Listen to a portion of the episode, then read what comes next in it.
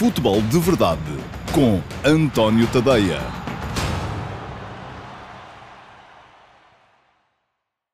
Olá, muito bom dia a todos. Eu sou António Tadeia. Este é o QA de uh, sábado, dia 5 de dezembro de 2020. O QA que respeita as quatro edições do Futebol de Verdade. Foram só quatro esta semana, sim é verdade. Entre o dia 30 de novembro e o dia 4 de dezembro, porque no dia 1 de dezembro, feriado, não houve futebol de verdade. Portanto, um, tivemos menos edições, logo menos perguntas também esta semana, mas uh, para a semana vai ser, vai ser igual. Também no dia 8 não teremos futebol de verdade, mas uh, teremos a mesma quatro edições do futebol de verdade. E quem quiser uh, deixar perguntas nas caixas de comentários das diversas redes sociais do futebol de verdade durante a semana, depois habilita-se, aliás, habilita-se logo a vê-las respondidas no direto, porque isso pode acontecer um, perfeitamente se vierem as perguntas no meio do meu raciocínio.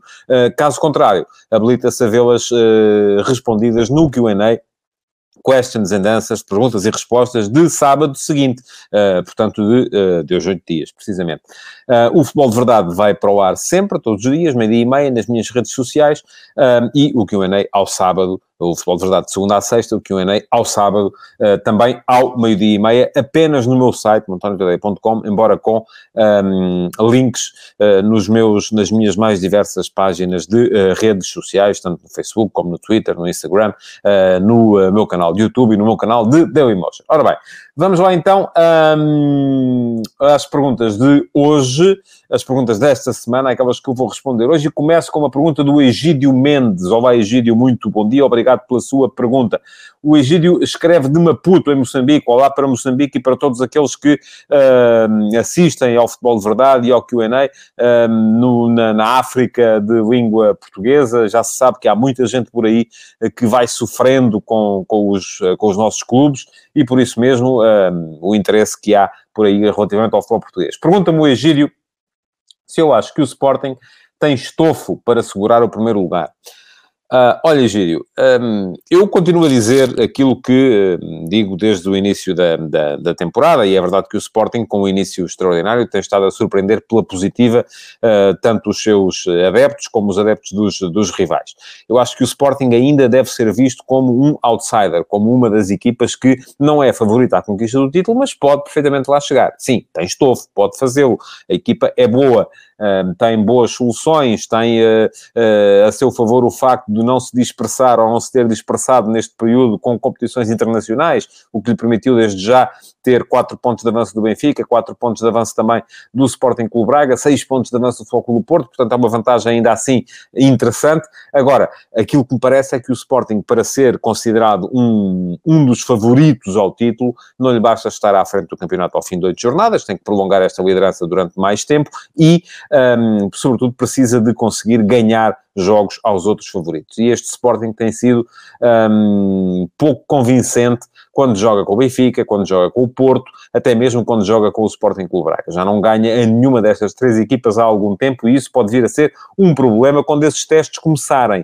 Uh, repare, o Sporting nesta liga já jogou com o Porto e empatou não jogou ainda com o Benfica nem com o Braga. Quando chegar à altura, veremos. E nessa altura, se calhar, poderei dar-lhe uma resposta uh, ou reforçar que sim, que tem estofo, ou então dizer que não, que afinal de contas o Sporting uh, uh, desiludiu nesse tipo de um, ehm, testes.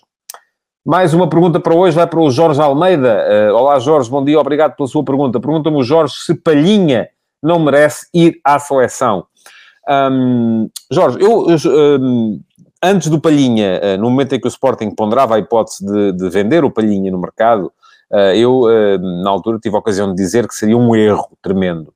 Uh, porquê? Porque o Palhinha é um médio centro de muita qualidade, uh, porque o Palhinha, com o dinheiro que o Sporting poderia fazer por ele, porque eu sei mais ou menos como é que funciona o mercado, não encontraria um jogador da mesma qualidade e provavelmente acabaria por gastar esse dinheiro em dois ou três jogadores e, e, e, e, eles não, não uh, acabariam por não um, ehm, substituir convenientemente o João Palhinha e o Palhinha tem sido uma das, um dos segredos uh, deste arranque da época do Sporting e dos bons resultados que o Sporting tem feito, porque é um jogador que permite à equipa recuperar a bola muito à frente, é um jogador que é muito forte na reação à perda, é muito forte naquela primeira pressão em transição defensiva e por isso mesmo tem sido um jogador muito importante para a equipa do, um, do Sporting. Agora, um, quando se fala de seleção, enfim, a conversa já pode ser ligeiramente diferente. Porquê? Porque há jogadores que estão à frente. Eu percebo a lógica do Fernando Santos, que tem, naturalmente, uh, jogadores que estão... Uh, uh, ele defende uma espécie de uma hierarquização do grupo na seleção,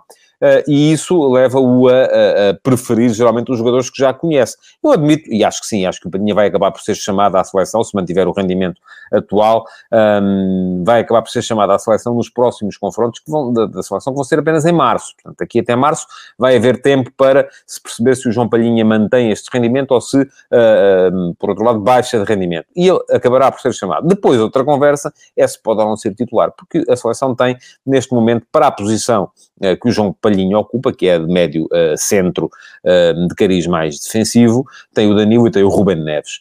Um, e, enfim, não, não fará muito sentido. E isto já presumindo que o William está a jogar um bocadinho mais à frente como segundo médio, uh, ou como médio interior.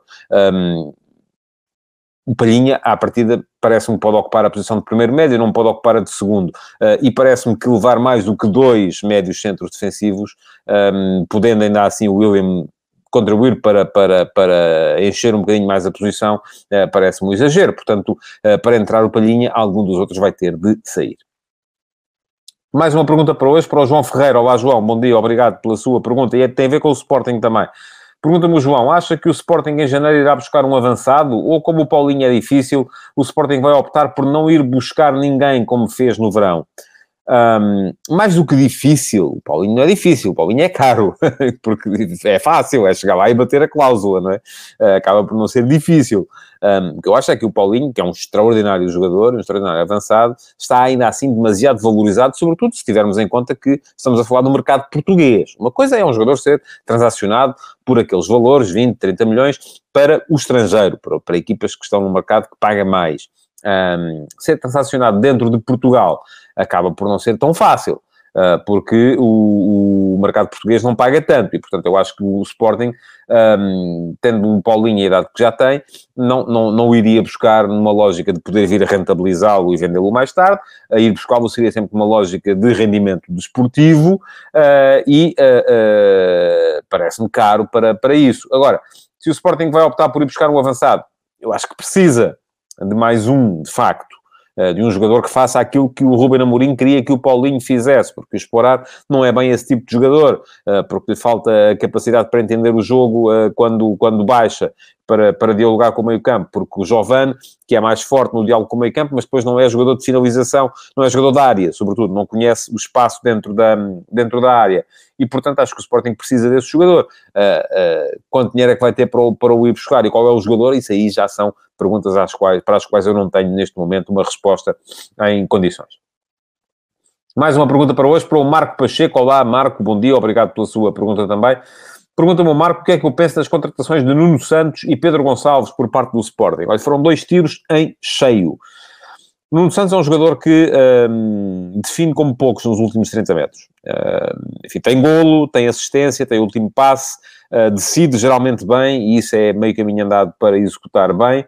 E, portanto, tem sido um jogador muito importante em termos ofensivos para o Sporting neste início de temporada. E o Pedro Gonçalves, enfim, ninguém estaria à espera que ele chegasse a este momento já com os nove gols que ele já marcou. Portanto, ehm, tem sido a melhor surpresa da, da, Liga Portuguesa nesta, nesta época. Já se sabia que estava ali um jogador de qualidade, ele tinha feito uma época passada no Famalicão a meio campo com, com muita qualidade, mas ninguém estaria à espera, com certeza, de, de ver nele o melhor marcador do campeonato com esta brevidade. Portanto, foram dois tiros em cheio, duas excelentes apostas do Sporting neste mercado, um bocadinho a contrabalançar aquilo que tinha sido o mercado anterior, o mercado do ano passado, que tinha sido catastrófico para o Sporting, o deste ano foi, uh, nesse ponto de vista, muito bom.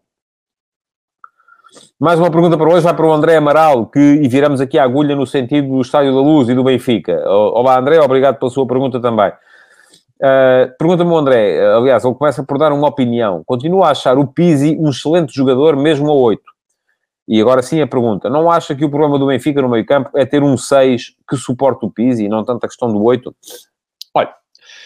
Eu ainda ontem tive, anteontem tive a oportunidade de dizer isso na, na, na, RTP, a questão do 6 e do 8 no Benfica tem que ser sempre vista na perspectiva da complementaridade. Uh, isto é, uh, convém uh, que os jogadores de certa forma, se completem e entre eles acabem por cumprir todas as tarefas que há para cumprir. Isto é como tudo lá em casa. Se você uh, gosta de aspirar, mas não gosta de lavar a louça, uh, se a sua mulher ou namorada gosta de lavar a louça, mas não gosta de aspirar, você não tem que ser um craque a lavar a louça, desde que seja bom a aspirar. Enfim, isto é mal comparado, é um bocado uh, como o meio campo do Benfica. Se o Pizzi é um jogador que dá uh, golo na chegada à área, e isso ele dá de facto, uh, mas depois não dá uh, uh, capacidade defensiva, porque não dá, e sobretudo não dá segurança na posse, porque ao arriscar muito desde muito atrás, acaba por promover muita perda de bola, o Benfica precisa de facto ter um outro jogador que faça dupla com ele, que dê à equipa aquilo que ele não dá.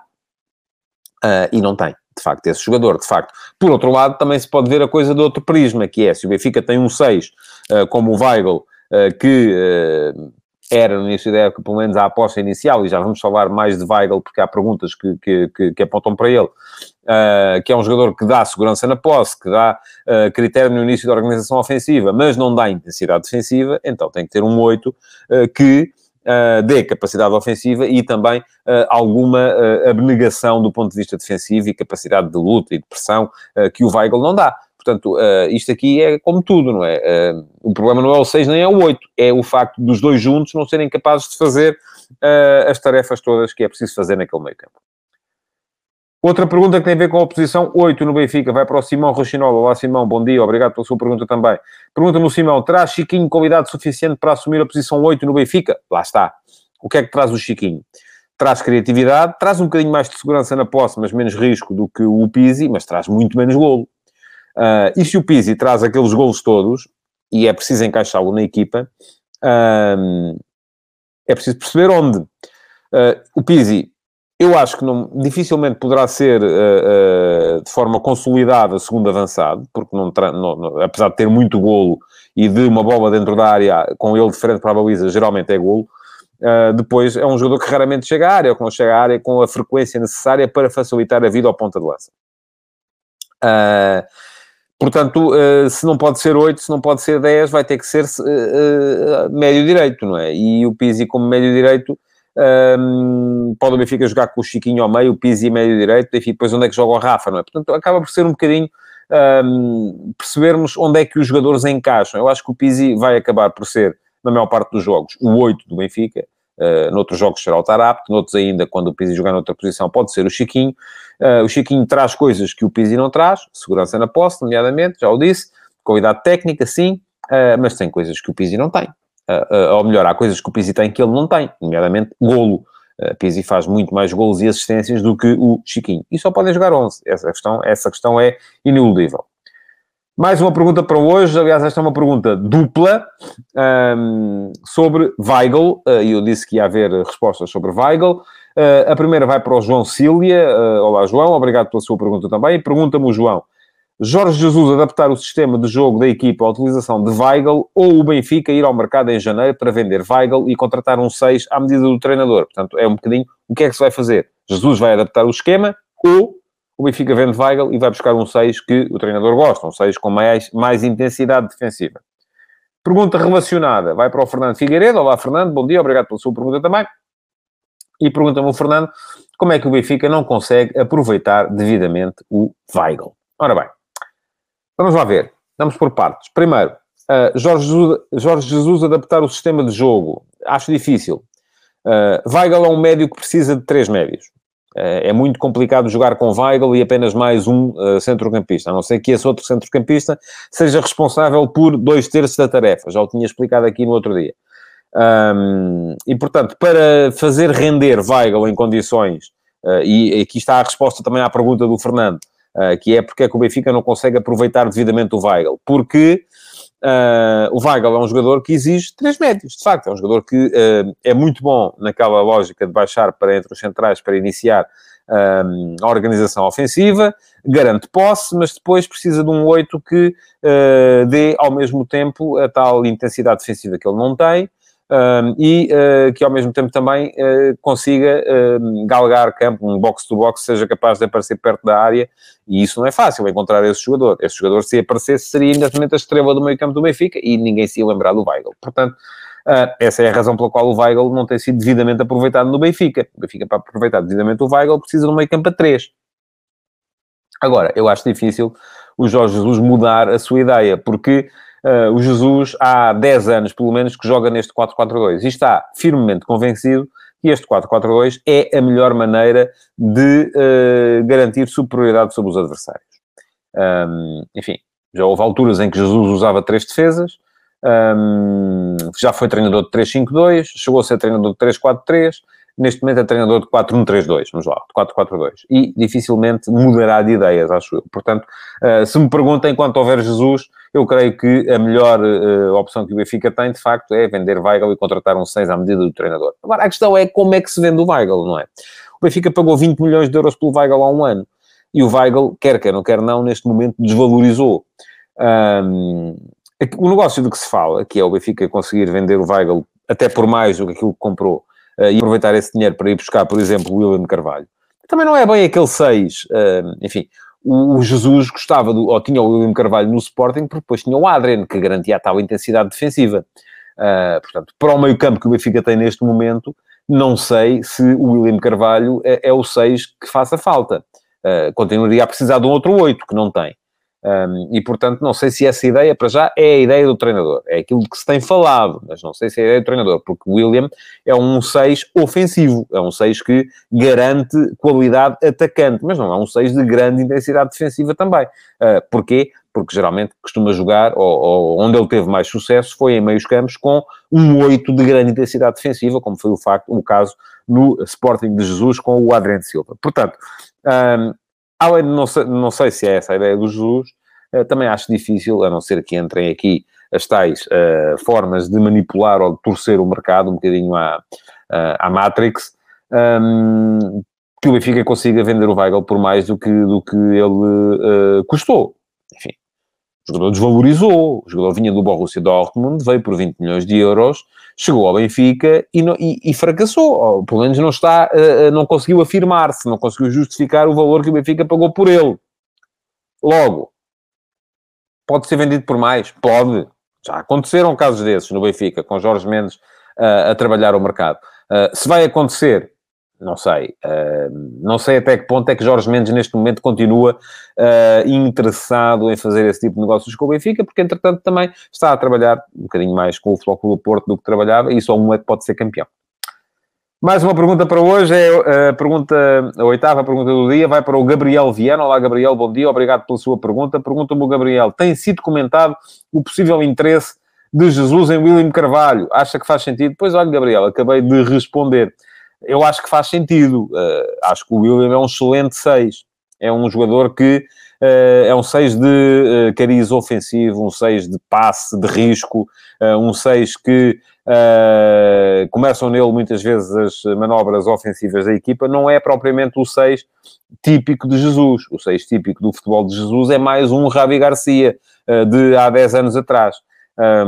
Um 6 que garanta segurança e intensidade defensiva, coisa que o William não é propriamente uh, mais conhecido por elas. A contratação do William faria todo o sentido se com ele vier também um 8 que garanta a tal intensidade defensiva, como fazia a Adriano no Sporting de Jorge Jesus. Mais uma pergunta para hoje, vai para o Miguel uh, Paredes. Uh, aliás, esta também uh, é uma não, não é uma pergunta dupla. É, é uma pergunta só para o Miguel Paredes. Me faz uma pergunta de índole tática. Um, o que é que eu acho da histeria que agora todos os treinadores têm de utilizar três defesas? Ou melhor, três defesas na teoria, mas que em grande parte das equipas são cinco. Olha, eh, não é em grande parte, é em algumas, de facto. Um, eu percebo a lógica dos três defesas. A lógica dos três defesas tem a ver com uma questão muito simples a maior parte das equipas, para contrariar a primeira zona de pressão dos adversários, que é feita geralmente em dois, com dois homens, porque a maior parte das equipas, quando defendem, defendem em 4-4-2, mesmo que ataquem de outra forma, geralmente uma equipa que ataca em 4-3-3, o que faz no momento defensivo é que os dois extremos baixam para cobrir os corredores no apoio aos laterais e o 10, o médio centro mais ofensivo, avança ao encontro do ponta de lança para garantir ali a primeira zona de pressão. Uh, e, portanto, a maior parte das equipas, mesmo que ataquem em 4-3-3, defendem em 4-4-2. Isto significa dois homens para a primeira zona de pressão. Qual é a melhor maneira de passar uma primeira zona de pressão com dois homens? É ter três. não é? Daí a lógica dos três atrás. Uh, porque a maior parte das equipas, para contrariar aquela uh, primeira zona de pressão com dois homens, o que é que faz? Baixa o médio defensivo para o espaço entre os centrais e garante uma saída a três. É isso que faz o Benfica de, de Jesus, por exemplo. Uh, o médio, o 6 geralmente baixa para o espaço entre os centrais e uh, faz a saída a três, ou o 6 no meio e um dos, dos centrais ligeiramente mais abertos. Portanto, 3 para 2 para garantir superioridade na primeira fase de organização ofensiva. Ora, Uh, quando se joga com três atrás, não é preciso esta ginástica de baixar o seis, de, já lá estão os três, portanto, são aqueles três. Daí que geralmente se diga que quando se joga com três atrás, é preciso ter três defesas centrais com boa saída de bola, porque a maior parte das equipas que o fazem, fazem com essa ideia. Agora, há outras motivações. E essas são as motivações das equipas que o Miguel diz que geralmente jogam com cinco atrás.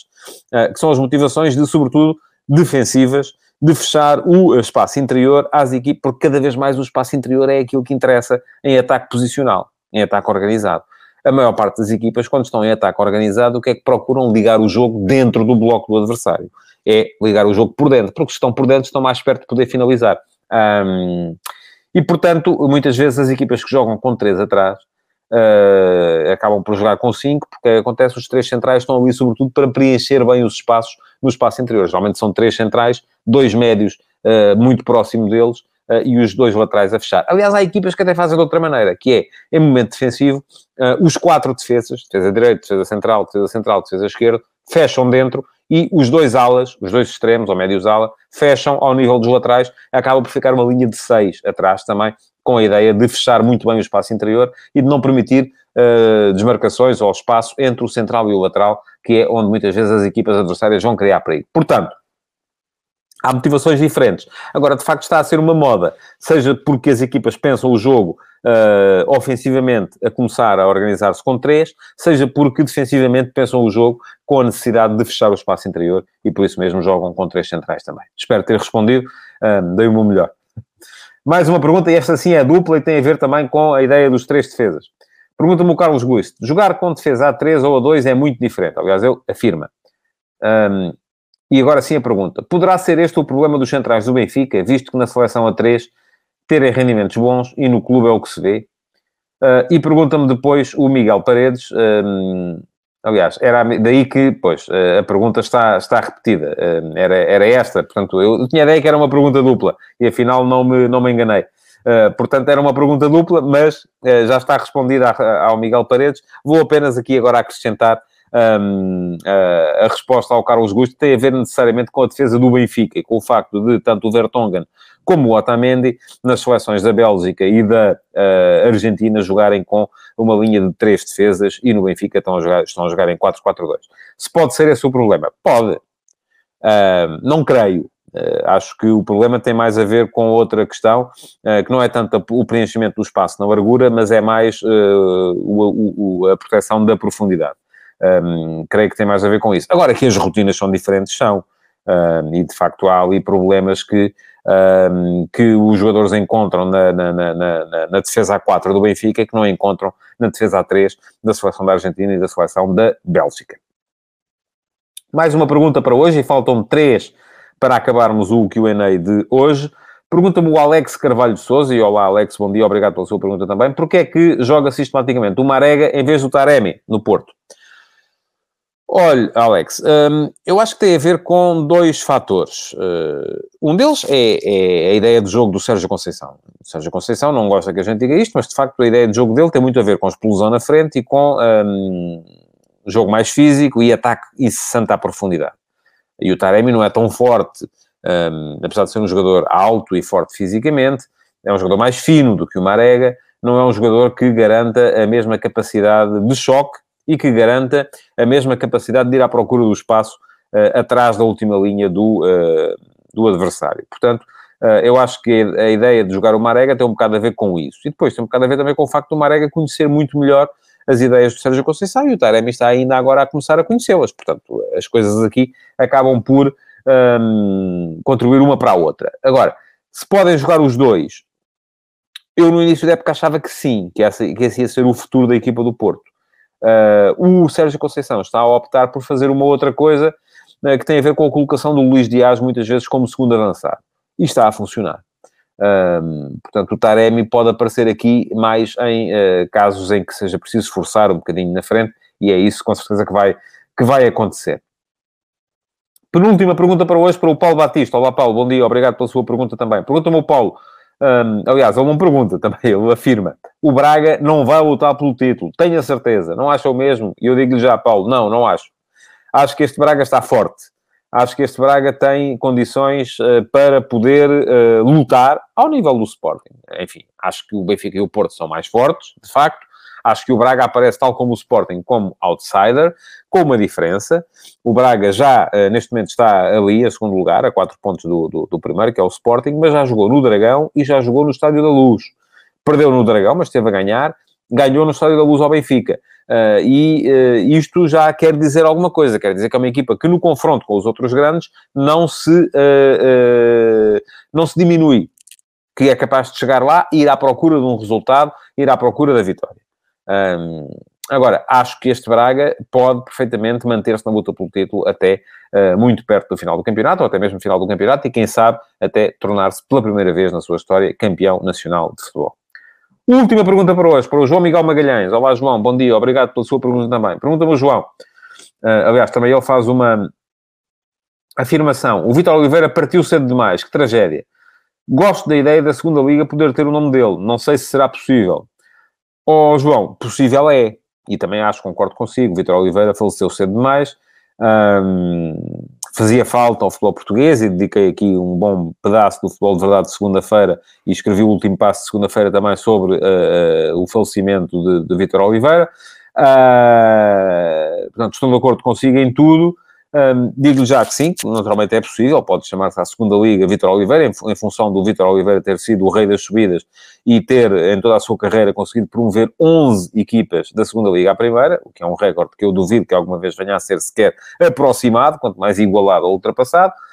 Uh, agora, se vai acontecer, uh, acho difícil, porque aqui há uma questão que é, geralmente o naming uh, das competições tem a ver com patrocínios, os patrocínios têm a ver com dinheirinho, o dinheirinho serve para pagar aos jogadores, uh, e acho complicado, de repente, a segunda liga passar a chamar-se Liga Vitor Oliveira, ou segunda liga, Vitor Oliveira, ah, porque isso iria ah, objetivamente implicar uma quebra de receita e já se sabe que as equipas da segunda liga já sofrem bastante com falta de receita porque o público não é o mesmo e já sabe que uma equipa que deixa da primeira para a segunda, imediatamente o orçamento tem que levar ali uma facada gigantesca ah, porque não é de todo a mesma coisa e não se recebe de todo o mesmo dinheiro e muitas vezes os jogadores já tinham um contrato e por isso mesmo também acabam a ganhar o mesmo e criam-se ali muitos problemas. Portanto, todo o dinheirinho que apareça é bem-vindo e o dinheiro do naming, aliás, o período que houve aí em que a segunda liga não tinha patrocinador foi um período dramático, até por causa disso, porque não havia receita para distribuir pelas diversas uh, equipas. Portanto, acho difícil.